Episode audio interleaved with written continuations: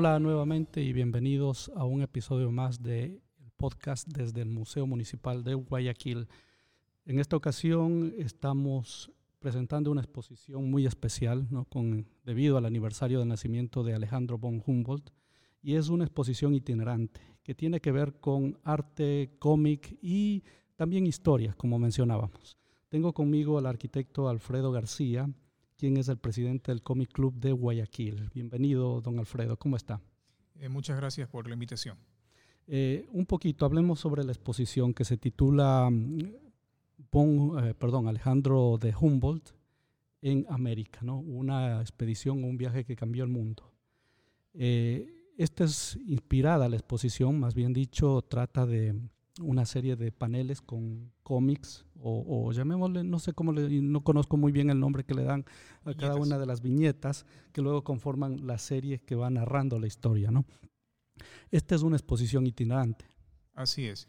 Es una exposición que se realiza con motivo del 250 aniversario del nacimiento de, Alexander von Humboldt, eh, que lo ha creado la, la Embajada Alemana con el Centro Cultural Ecuatoriano Alemán y hace poco tuvimos conocimiento de que existía esta muestra basada en un cómic y nos contactaron justamente por ese, por ese tema, por la relación de nosotros con el cómic o historieta.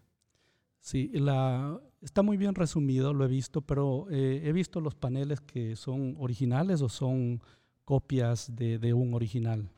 Todos los paneles son sacados de, viñetas de, la historieta. Esta historieta está creada por un artista alemán llamado Ossi, ¿no?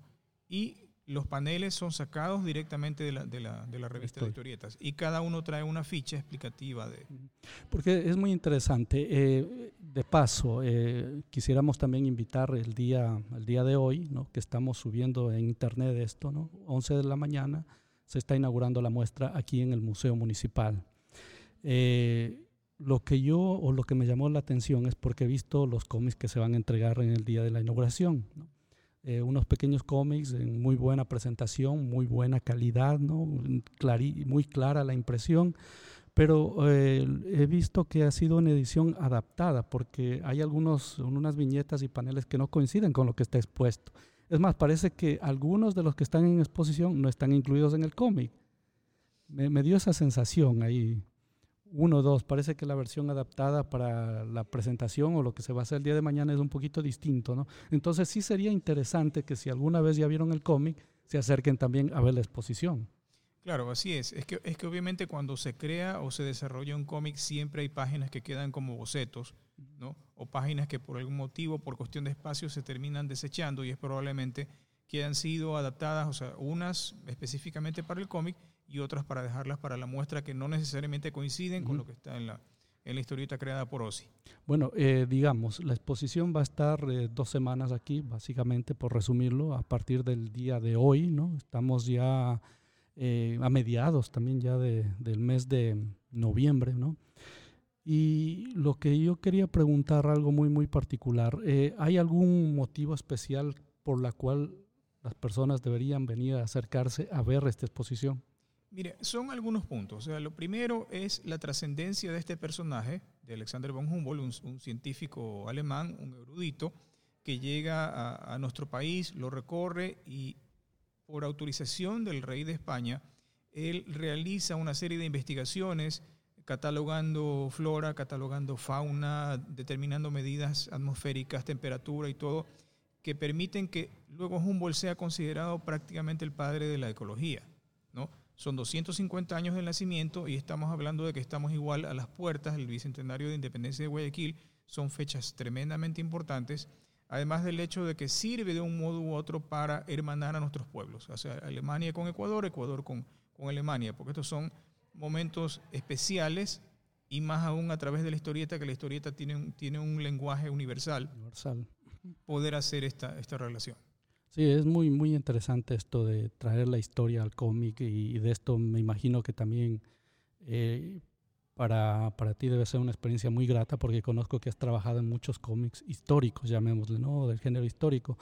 Uh, un poquito alejándonos y ya entrando en el tema de, de, tu experiencia como guionista, ¿no? Eh, ¿Has escrito algún otro género de cómic que no sea el género histórico?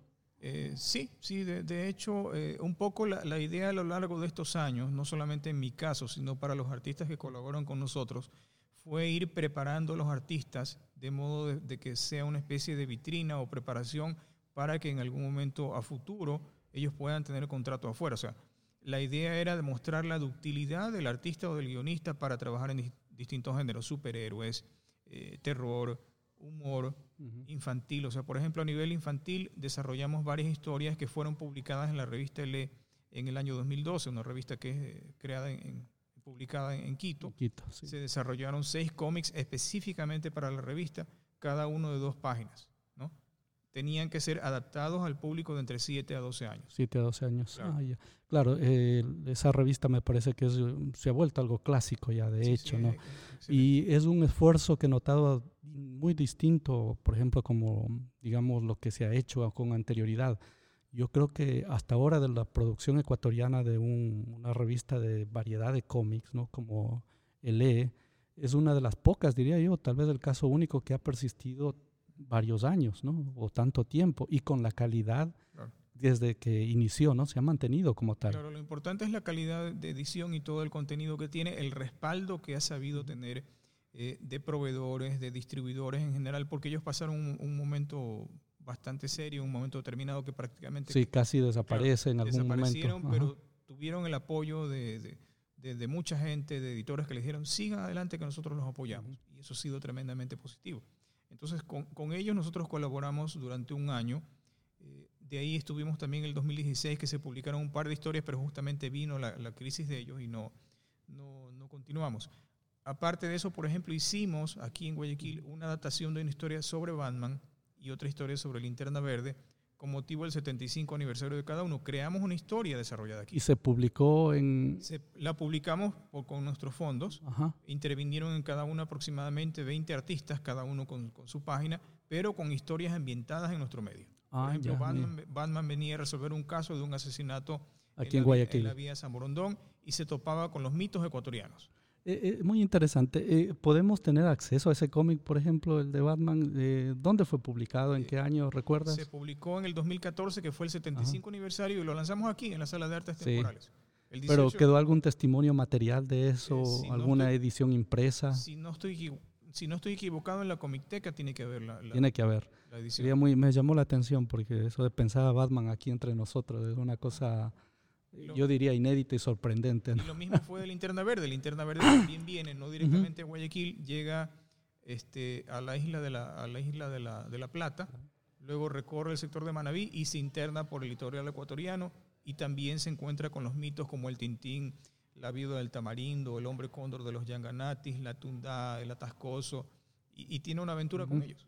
Yo, yo nada más de curiosidad es, eh, para hacer un tipo de cómic así o publicarlo, uno tiene la libertad o necesita algún tipo de licencia al respecto o debe notificar nada más que, lo está haciendo? en este caso, como, como no era un cómic con fines de lucro, todos trabajamos de manera gratuita y nosotros financiamos la publicación para ser obsequiado, o sea, no se lucro en absoluto. No hay, no hay, no hay necesidad de...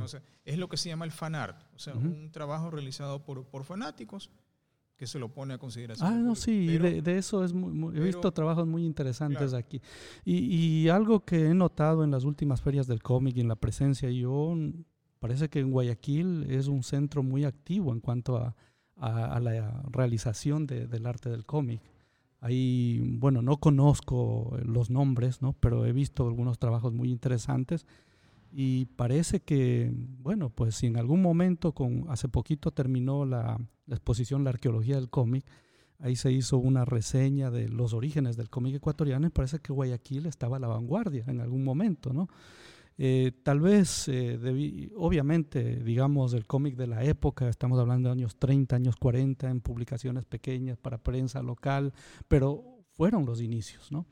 Y, hay nombres muy notables eh, de, llamémosle en la historia del cómic guayaquileño, que a diferencia de, por ejemplo, otras ciudades como Quito, eh, el caso es distinto, ¿no? Ahí parece que en los años 80, 90 es cuando se activa, pero en Guayaquil ya desde los años 30 y 40 se venía haciendo cómic. Claro. claro, recordemos, recordemos que según las investigaciones del arquitecto Melvin Hoyos, el germen para la, para la secuencia, que es lo que, es lo que dicta la, la creación del cómic, es un semanario político llamado El Perico. El doctor Francisco Martínez Aguirre lo crea en 1895 para combatir a Plácido Camaño, ¿no?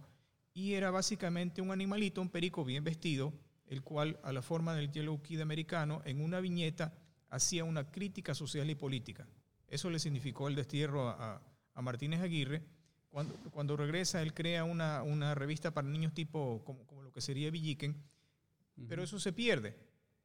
Y 20 años, casi 30 años más adelante, a mediados de, de, los 20, tenemos a Saeta y Rafles en el Diario del Universo, que era una historieta de, que, que, hacía eh, tipo de crítica social. ese era el tipo de historieta propia de la, de la época. Es decir, efectivamente en Guayaquil es donde se, se, empieza, esto. Entiendo que probablemente haya publicaciones que no las conozcamos o que se perdieron en el tiempo porque ya no, ya no hay esa, las ediciones de los diarios. O los fanzines que, que, son ediciones limitadas y a veces para un público, digamos, eh, podría decirse que, que, se conocen entre ellos, nada más cierto grupo, ¿no? Porque en algún momento también yo recuerdo así, en los años 80 habían revistas locales, salía algo así, pero, pero no, no, no. Nunca fue un boom. Era, nunca fue un boom, ¿no? Y más bien, a veces, yo creo que también había en los conciertos de rock que se hacían en los años 80 aquí en Guayaquil, y con los grupos de, aquel entonces, a veces circulaban esos fanzines.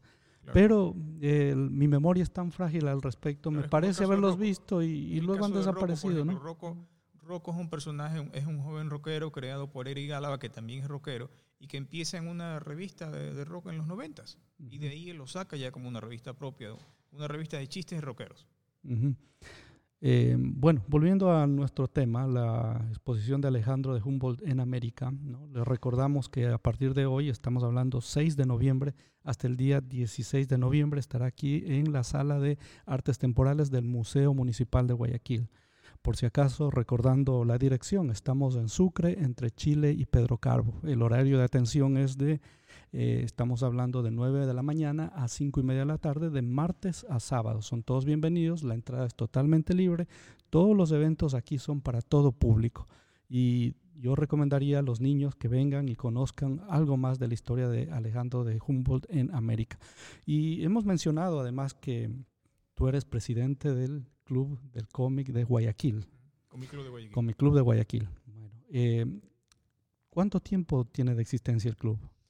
Bueno, el club empieza en el año 2003, cuando un grupo de fanáticos, a raíz de un evento que hubo en el Mall del Sol, en, a fines de, de, agosto, principios de septiembre del 2003, se forma este grupo entre creadores, conocedores, coleccionistas, y de ahí empieza la idea de ya no solamente reunirse en una cafetería para conversar, sino también de ver la forma de realizar, dar charlas, realizar exposiciones. Entonces las primeras exposiciones se realizan en el año 2004 y de ahí Dios mediante todos los años hemos tenido... Y van creciendo ahí. Claro, una serie de actividades entre charlas, de pronto talleres, algún evento, el evento clásico de la católica que se, se ha realizado prácticamente todos los años desde el 2004. Este año lamentablemente no lo pudimos hacer, esperamos retomarlo el, el próximo año. Eh, la convención de, cómics realizada por la Dirección de, Cultura desde el año 2005, en la, cual nosotros hemos venido colaborando. Esas son algunas actividades que se, que se realizan. Y a ah, proyectos, obviamente, desarrollo de proyectos de cómics, asesoría en eventos, en fin, muchas cosas. Es mucho, sí. Y digamos, anualmente yo creo que tres, cuatro eventos siquiera vienen realizando. Entonces, si lo vamos a mencionar desde el 2005, pues sí, son siquiera un, casi que pasarán los 50 eventos o más. ¿no? Sí, más, más. Y más, más porque inclusive hubo una época en la cual en la biblioteca municipal, aprovechando el espacio de la comiteca, desarrollamos lo que se llamó la Semana D. ¿Qué significaba? Ah, sí, recuerdo, hace poco. Escogíamos un personaje, por ejemplo, el fantasma o Superman, o Batman o, Spider-Man, y hacíamos una semana solamente del personaje. Eso sí, sí, fue muy reciente, recuerdo, hasta el año 2016, 17, creo que todavía se hacía la semana de Batman, del Hombre Araña, recuerdo. Aparte de eso se proyectaban películas, creo, o, dibujos animados. Lo, de... más, lo, más, reciente fue el homenaje a Carrie Fisher, la, fallecida actriz de Star Wars, que con el apoyo de Orden 66 Ecuador, que es un grupo de fanáticos de, de, la saga, se hizo aquí justamente en la Comicteca una muestra y se proyectaron películas de, de Star Wars.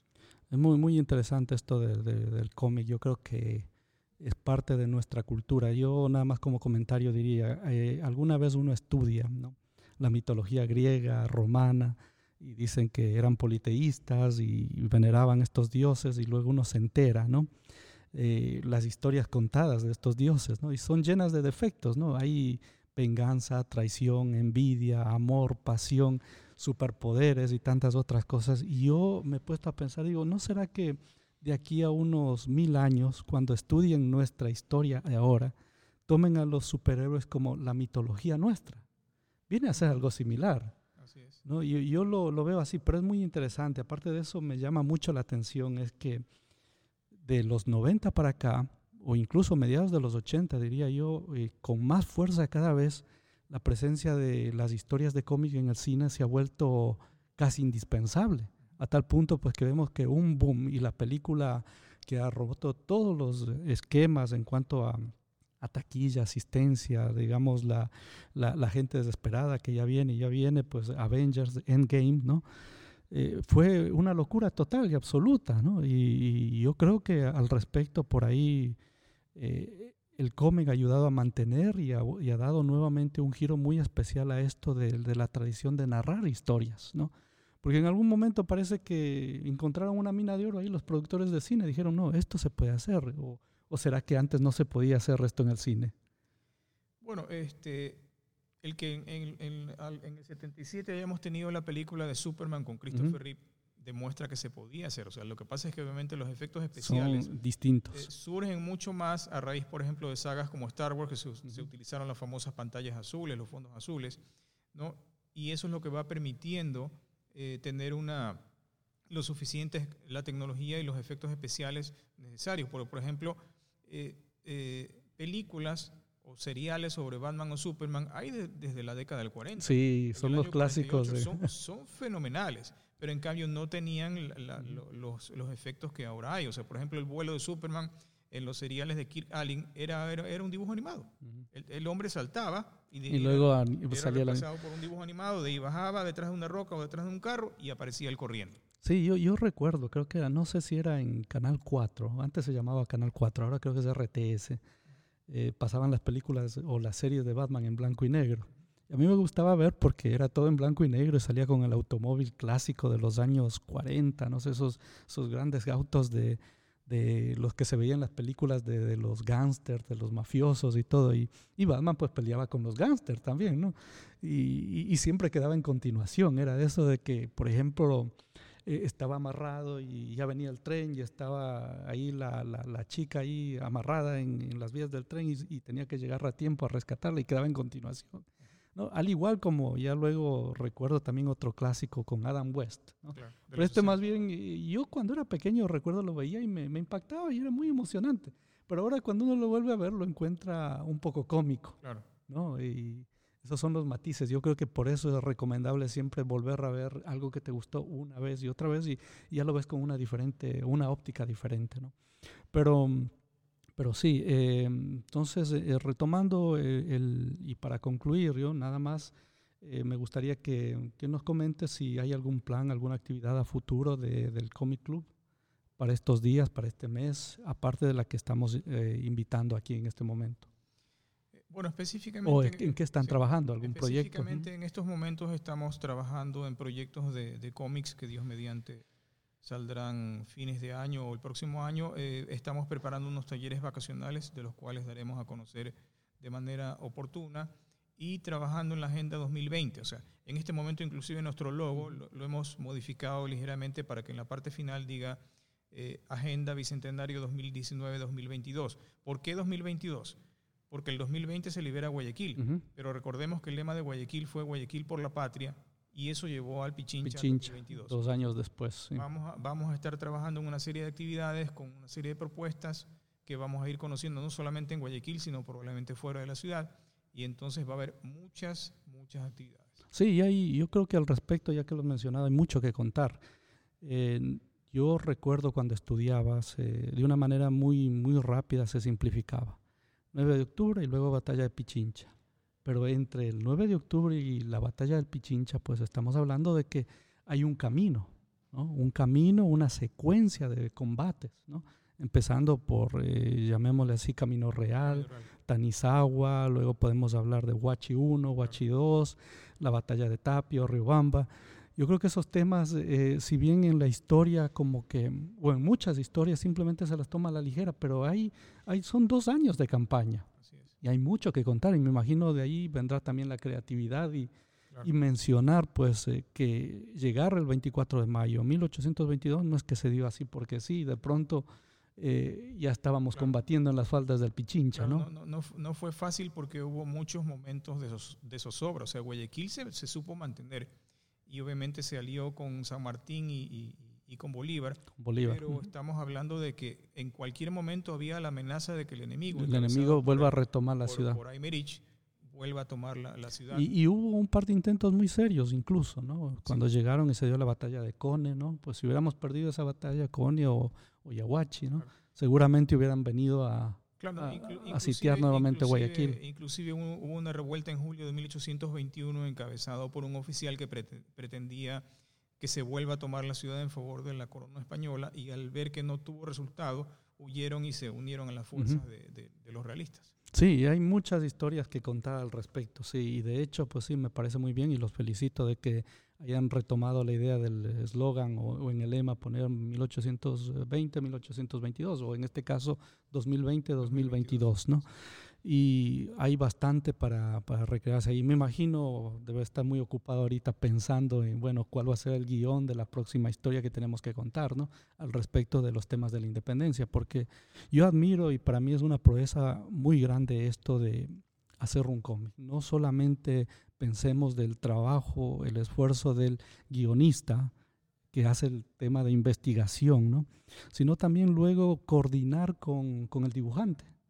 Y luego el dibujante también tiene que hacer su tarea de investigar cómo era la época, ¿no? Porque no podemos de pronto, si queremos ser fieles o, dar un mensaje también educativo desde el punto de vista de la historia, me imagino que uno trata de ser lo más fiel posible con la ambientación, la, historia como sucedió, entre otras cosas.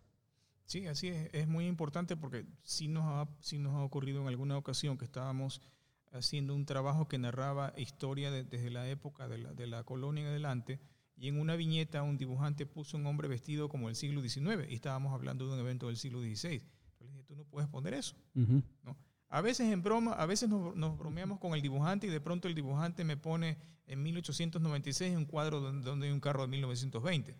Entonces, déjate de cosas, pero ya en plan de broma entre nosotros eh, antes de entregar el, el, producto final. Pero sí, efectivamente, no solamente es el trabajo de uno como guionista, hacer toda la investigación, desarrollar el esqueleto de resumen, transformarlo en guion, sino ya en el momento del dibujante, él tiene que investigar, ver el tipo de arquitectura, el tipo de trajes, ¿no?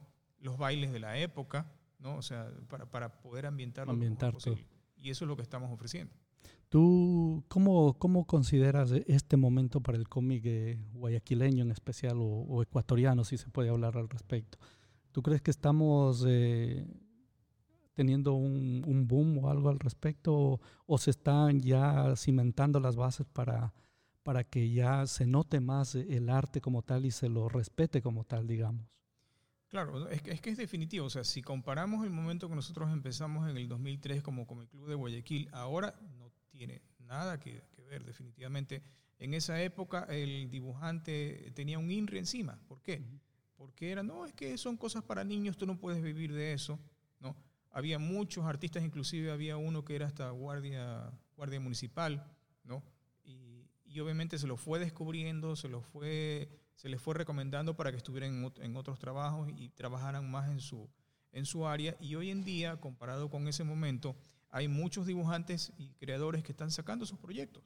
En esa época, chicas, era medio difícil, las puertas se cerraban, no, no, era nada fácil, los medios, los medios de comunicación no prestaban atención, hubo que trabajar mucho para que esto se fuera generando y ya viendo, no, ya fulanito ya sacó su revista, yo también voy a sacar la mía. Y hoy en día hay muchísimos artistas. Usted no tiene idea la cantidad de talento que hay aquí es, es, es increíble. Impresionante. no tenemos que envidiar, envidiarle a artistas extranjeros. Sí, me digo eso porque he visto trabajos de muy buena calidad en varios lugares ahora que ando de pronto en algunas convenciones, eventos y, y, y es notable. Em, eh, empezando por el mismo Festival de Artes al Aire Libre también se ven muy buenos artistas. Algunos de ellos pues también hacen dibujos Y son trabajos, diría, diría, yo que no, como lo has dicho, no son, no hay que envidiarle a, nadie, ¿no? Pero y, yo recuerdo, y por mi experiencia ya en los años 80, ¿no? También en algo yo quería dibujar, hacer algo de cómic, por ahí pero lo abandoné porque todo, siempre veías eso que la crítica negativa. Y, siempre veían eso como una actividad infantil. Decían, no, pero eso es para niños. Y, el que dibuja, bueno, ya dibujará. Como por ahí decían, no, tú que eres buen dibujante, ayúdame a hacer una cartelera por acá. Y de eso no lo tomaban más en serio, ¿no? Y, recuerdo que mm, eh, lo, lo, que más estaba disponible probablemente y que influyó, me parece, es mi punto de vista, son los cómics que, mm, por ejemplo, teníamos Calimán con Dorito. Eh, tienen su mérito, pero a veces creo que los, los, guiones son demasiado sencillos, ¿no? Eh, comparado con de pronto un comic book, con una historia de pronto que puede estar inspirada, no necesariamente en una novela, sino escrito como comic book, hay muy buenos trabajos, ¿no? que pues uno ya no los puede considerar, oigan, esta lectura ya no es solamente para niños, ¿no? O incluso, pues yo diría solo para adultos, hay, hay trabajos muy buenos, ¿no? Em, entonces, eh, recuerdo que, que, sí, que en algún momento pues no se tomaba esto como algo así y los pocos cómics que llegaban, creo que era acá, yo en algún momento librería selecciones o había un, un, un, kiosquito de revistas que todavía existe allá en la calle, allá en 9 de octubre y, y calle Chile, si no me equivoco y, llegaban revistas de la DC, solamente de DC, y llegaba heavy metal y de la DC en los años 80, pero eran muy carísimas y venían solo en inglés. Yo recuerdo de curiosidad, las compré unos dos o tres ahorrando, a ver cómo compro, y eso me ayudó también a tener más interés en aprender inglés, porque quería saber lo que dicen esos cómics. ¿no? Pero luego vi que ya dejaron de llegar estos, eh, estos cómics importados, porque eran importados, no sé, y nunca llegaban completos, porque siempre llegaban descontinuados o venía uno suelto. Por ahí tengo uno que otro guardados en la casa, así. Y, comparaba y decía, no, pues esta historia está mucho más elaborada que lo que nos llega acá de, México o, Calimán, digamos, no por desmerecerlo, porque también tiene su valor, tiene su mérito, ¿no? Claro, lo que, lo que pasa es que hay que considerar, dependiendo de la época, es que eh, si bien en Estados Unidos hubo censura, porque en 1954 hubo la crítica del doctor Frederick Wertham, un psiquiatra que consideraba que los cómics eran nocivos para la juventud, entonces se creó el, el Comics Code Authority, que ejercía censura sobre, sobre los contenidos. O sea, no se podía decir ciertas palabras, no se podía hablar de ciertos temas. Por ejemplo, de droga no se podía hablar, estaba prohibido. Entonces, en nuestro, en nuestro, caso, en Latinoamérica, eh, no solamente hubo la censura, o sea, hubo también edición de contenidos. Entonces, por ejemplo, si, si usted compara la edición americana con la edición mexicana, va a haber una gran diferencia porque no solamente que se traducía, se editaba. Entonces, por ejemplo, no se podía decir que si yo imbécil, era ah, tonto. O sea, había palabras que no se podía utilizar eh, y temas, como le digo, que no se podía. Entonces, por eso es que si uno compara las revistas de esa época, va a ver que son muy sencillas, aunque viendo una edición, por ejemplo, americana, de pronto tenía mucho más contenido. Esa es la diferencia. Sí, y, hablando también del, del, tema del, ya del arte, ¿no? del dibujo como tal. En alguna vez tuve, yo cuando estuve en el extranjero un par de veces, siempre fui a buscar un, comic shop, ¿no? Y recuerdo haber estado en algunos comic shops donde exhibían los trabajos originales. Por ejemplo, habían en, en gran formato, en tamaño A2, ¿no? Pero dibujados a mano y pintados con, con acrílico y con óleo. Y luego me puse a ver los precios, ¿no? Algunos de ellos, por ejemplo, yo recuerdo haber visto uno de estos que yo admiraba, un inglés que se llama Brian Boland, el creador del Juez Dredd, ¿no? Y este otro, Simon Beasley, el creador de este héroe también eh, británico eh, que se llamaba Slainer, y eran unos trabajos sorprendentes de ver, o sea, y yo decía, ¿cómo es que...? De Lobo también, Sí, ajá, de Lobo para la DC Comics, eso es la versión americana, si no me equivoco, porque él también es inglés. Pero llegaban a ver unos precios, decía yo, esta página sí, lo venden en 3 mil eh, libras esterlinas, vi una vez porque estaba en Londres. En otro lado lo vi en casi en 4 mil o 5 mil dólares, así llevaban, y el precio lo tenían ahí y los tenían a la venta. Me imagino si tienen ese precio y los venden así es porque hay quien los compra. Pero de, de, de estoy hablando allá a inicios de los 90, ¿no? Y de ahí acá ha venido un, fuerte desarrollo del diseño asistido por computadora. Y ahora veo que muchos artistas utilizan también, por ejemplo, Illustrator, Photoshop y crean maravillas inclusive. Eh, esto ha tenido un impacto también muy notable. No sé si facilita el trabajo, pero, pero también hay que valorar que para trabajar con uno de esos programas se necesita conocimiento del programa y experiencia y cómo hacer las cosas. He visto hay algunos procesos que haces el boceto a lápiz, luego lo escaneas, luego lo pasas a vectores. Es todo un trabajo que digamos de tiempo completo, de seis, siete días a la semana y muy minucioso, ¿no? En ese sentido hay que respetar a los artistas que hacen cómic, porque no es una cuestión de que, como antes en mi época decía, no, eso es un dibujito para niños nomás, ¿no? Pero una vez que te pones a conocer e investigar, tú dices, wow, no, es un arte y se merecen mucho respeto. Sí, pues yo recuerdo que cuando empezamos, este, mucha gente me decía, pero arquitecto, usted que es una persona tan seria, usted ve esos muñequitos, esos, esos monitos. Ahora no, ahora me preguntan, oiga, ¿cuándo sale la siguiente revista? Está bien, sí, y es muy bueno. El, el, el, eh, yo creo que también es la, el tiempo ha cambiado, la percepción, y en esto también creo que los medios han influido mucho, ¿no? Incluso, como decíamos, fuente de inspiración para películas, y uno dice ahora, wow, ¿no? de dónde más y ahora cuál es la siguiente etapa, ¿no? Y eso pues ya lo veremos, lo veremos más adelante. Yo nada más agradezco su presencia aquí con el tiempo que nos ha dedicado. Yo creo que nos hemos pasado un poquito, eh, estimaba unos 20 minutos, ya llevamos media hora conversando y ha sido muy provechoso y muy informativo su, su, conocimiento aquí, ¿no? Gracias. Gracias por la invitación.